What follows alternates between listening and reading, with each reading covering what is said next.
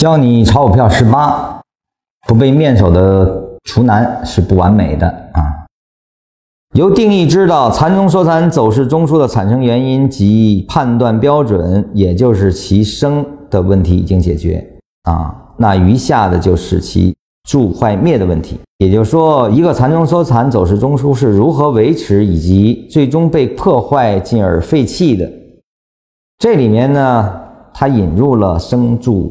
坏灭。啊，生住坏灭是什么呢？生住坏灭是佛法里小乘的一个对无常的认识。啊，就是我们说这个世界没有恒变不动的东西。啊，所有的在我们的观察下，它都是生住异灭。啊，它用的是生住坏灭。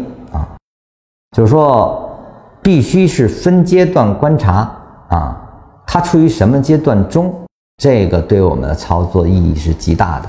我们在实操中的时候呢，生住意灭，或者说我们去伴随它的整个的生长，缠论没有预测，但是你知道该跟哪一段啊？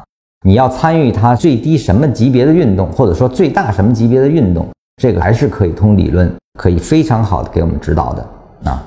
后面会逐渐展开了，这个就不说了啊。就是说出处我们把它找到之后呢，你就知道。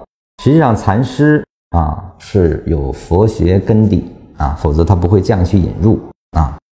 就像他在最后的文章中说过啊，《禅中说禅一百零八课》，实际上他就是在讲一部《金刚经》啊。这个我就在这儿提一下啊，它不是简单的一个技术，它更多的涉及了哲学啊，涉及了对这个世界如何看待的。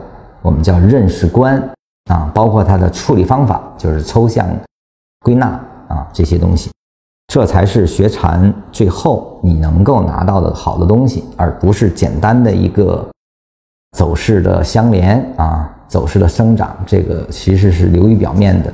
啊，他希望通过这个来去给大家建立一种认识观，这个才是最核心的东西。也就是说，你不能认识一个事物是有生住坏灭这几个阶段，你是没有办法去理解走势必完美啊。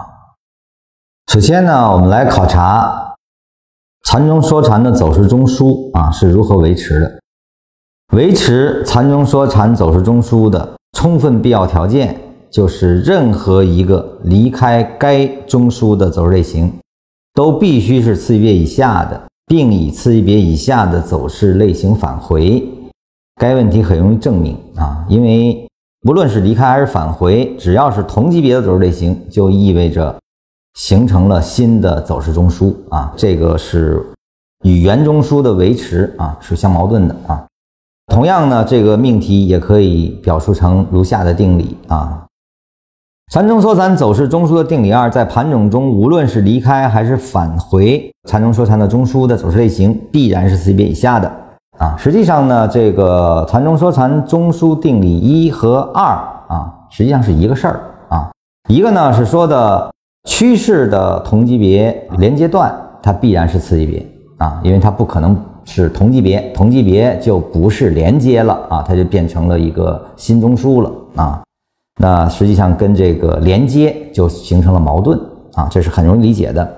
那么在盘整中也是如此啊，在盘整中它必然是次级别。如果盘整中的级别生长成了同级别的话，也就意味着这个盘整已经不是同级别的盘整，而是两个相同的盘整的相连了啊。实际上那就变成更高级别了啊。所以说离开必然是次级别以下啊。